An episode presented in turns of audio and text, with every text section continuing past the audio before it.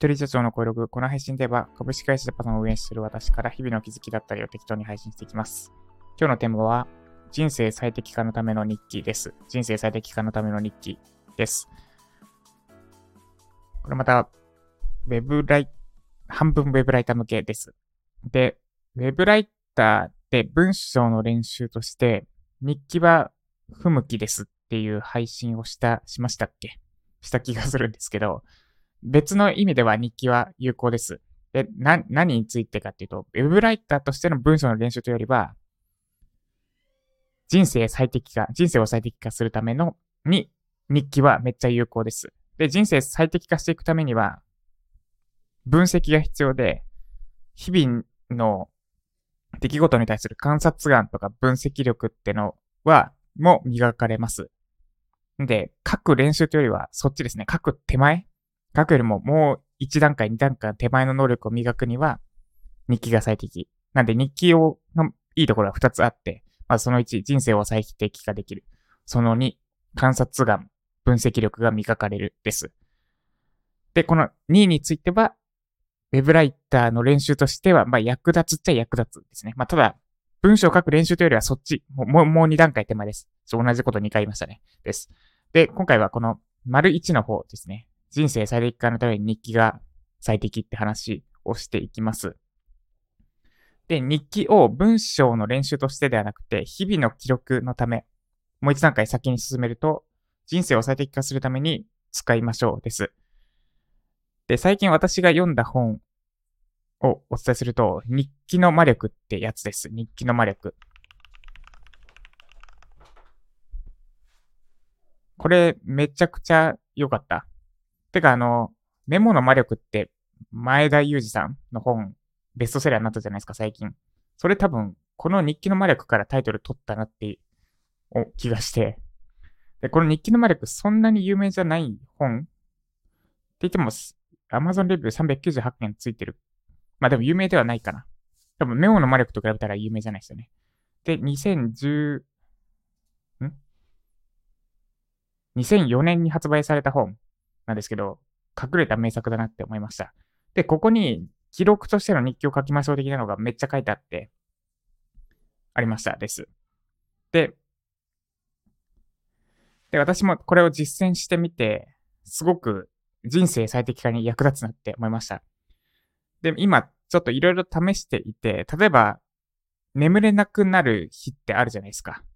寝れなくなる日？なんか夜寝つきが悪い日とか、あと、夜頭痛がする日とか、まあ、夜ばっかになってますけど、なんか朝調子が悪い日。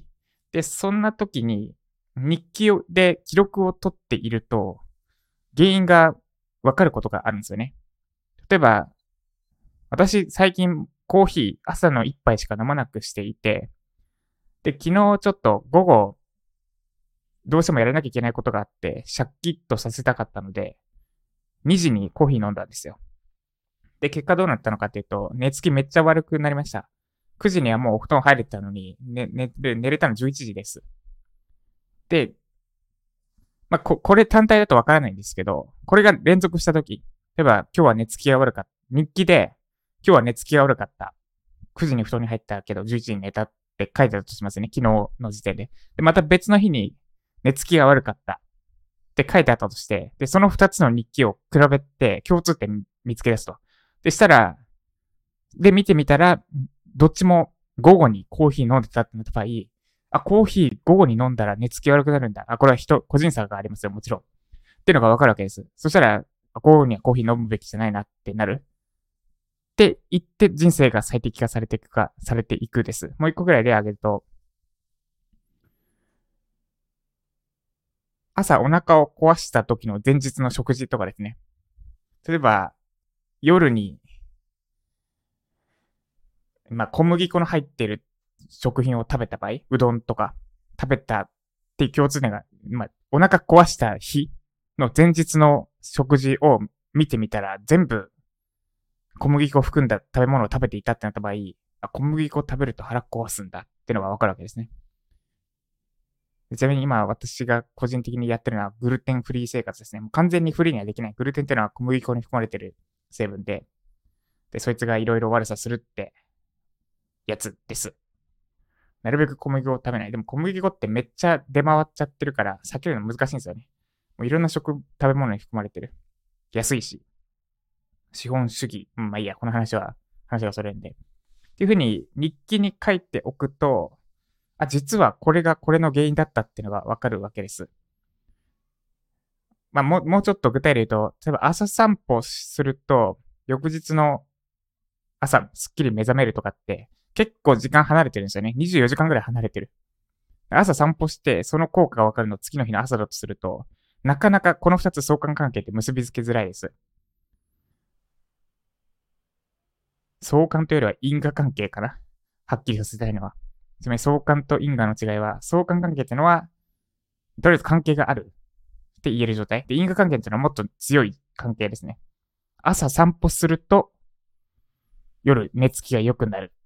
ってのが因果関係で、で、相関関係っていうのは、朝の散歩と夜の寝つきは、関係がありそうだぐらい。まあ、ちょっと、めっちゃふわっとしますけど。はい、これ、これは、この話もまた話それるんで置いといてです。で、なんでこの因果関係ですね。なんとかすると、こう、これ、これに結びつくっていうのを見つけ出すのに日記はめちゃくちゃ便利です。で、日記の書き方のコツをお伝えすると、記録です、記録。感想とかじゃなくて記録です。ただただ記録を取る。例えば、6時31分に起きた。朝起きてすぐ白桃を口にした。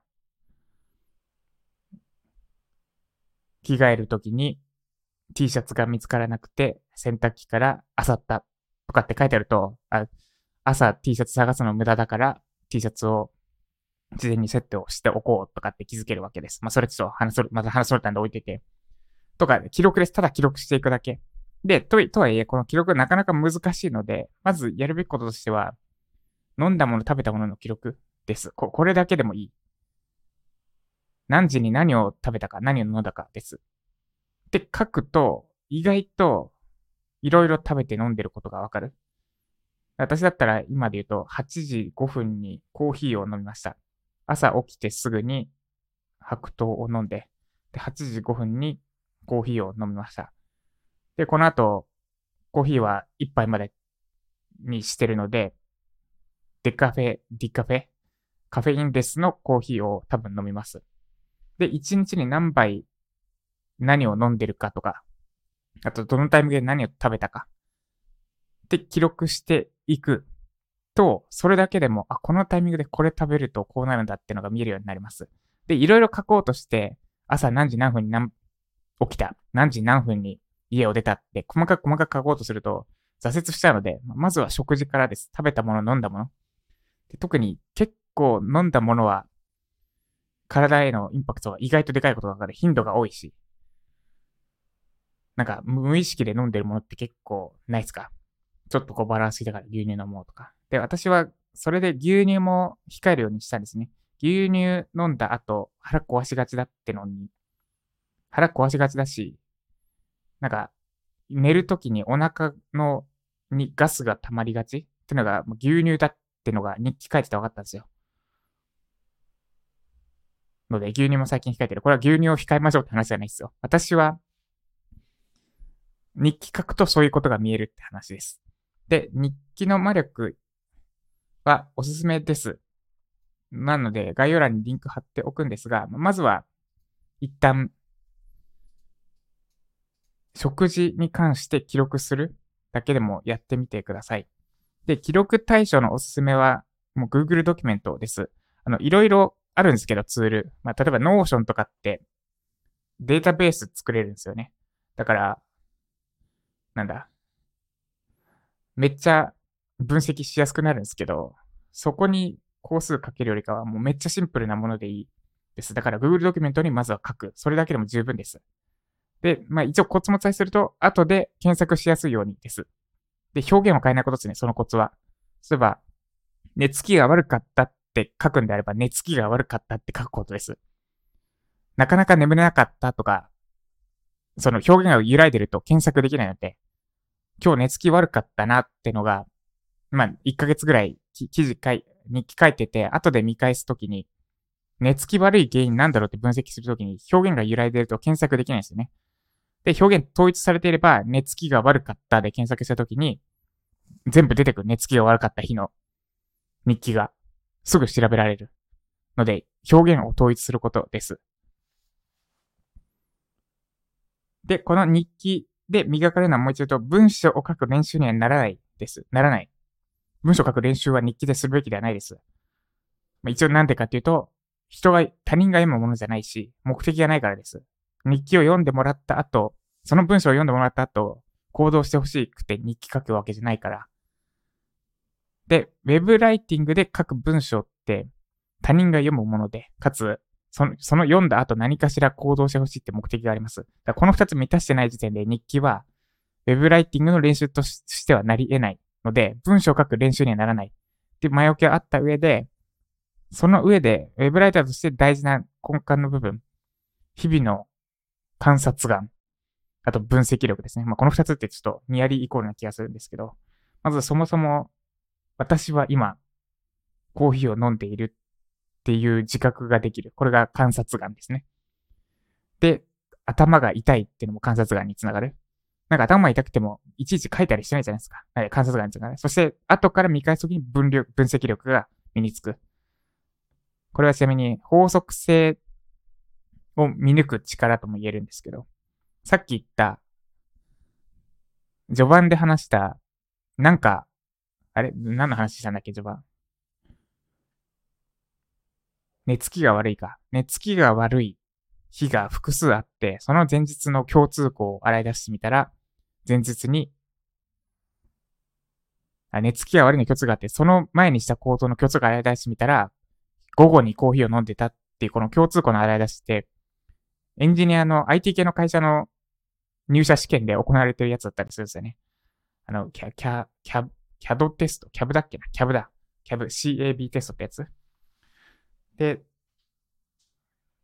なんで、その、ロジカルシンキングとか、あと、エンジニアで言う、プログラミングのトラブルシューティングとかにもつながる能力だったりします。この法則性を見出して、違いを見抜くとかですね。なんで、ぜひ、日記書いてみてください。で、コツはもう一度お伝えすると、まずは、日々食べたもの、飲んだものだけ記録すること。そして Google ドキュメントを使うことです。ということで、以上。ではコメント返しです。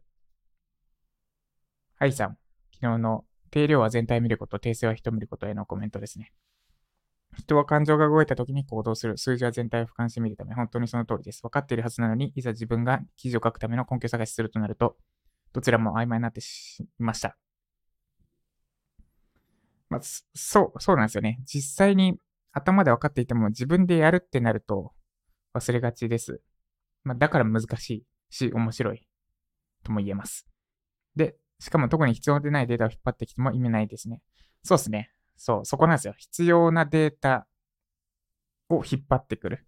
で、相手が求めてることに対して工数をかけるんですね。無駄を省くのは必要な箇所に工数を割くためで、チャット GPT とかを使って効率化するのも必要な部分により工数を割くため、よより労力を割くためです。で、それをやるには何が必要なものなのかを見抜く力が重要となります。だから、これは必要なのか必要じゃないのかを見抜く力っていうのが、まず最初に重要ですね。で、それ以前に答えもずれてるし、そもそも検索者の立場にそれは立ててないことが明白になりました。一から出直します。そうですね。で、まずは検索者の立場に立つってのが、さっき言った必要なデータが何なのかを見抜くになるかなってところです。で、これのコツは、自分がググるときの感情を分析するってところですね。まあ多分もう今やられてると思うんですけど、で、その時の気持ちと同じことを、これから書こうとしてる記事にも当てはめるってことです。この検索キーワードググってる人の気持ちになりきる。です。で、過去に同じように検索してるんだったらやりやすいんですけどね。で、その検索者の気持ちを推測するのに役立つのが既存の上位記事だったり、Yahoo 知恵袋だったりするわけです。なんで、ヒントですね。上位記事とか知恵袋はヒントとして活用していく。で、その、そこから推測した検索者が何を求めてるのかを正確に見抜いて、で、その必要としてるところにコースを割く。です。なんで、まず始まりは検索者の気持ちになりきることからですね。この根拠探しのドキュメントを見れば記事が書けるくらいの丁寧さで仕上げることと、まずはずれた答えを修正します。そうですね。で、このずれは重要ですね。ずれ。ずれてると、せっかくかけた工数が無駄、無駄になってしまう。いかねないので。で、ずれてなければ、なんだ、記事を修正する人の立場からしても、直しやすいんですよね。で、ずれてると、そのずれた状態のまま先に進んじゃうと、その分のコースが丸々無駄になっちゃう。で、ずれてさえいなければ、仮にリサーチ足りなかったとしても、た、足せるんですけど、無駄にはならない。ので、ズレですね。ズレの修正を意識すると良いかと思います。ということで、以上。今日も頑張っていきましょう。今日私は Java のプログラミング講座、とりあえず初版の完成を目指しますです。で、明日から伊豆大島に行きますので、その準備もしていきます。ということで今日も頑張っていきましょう。以上ジャパソンでした。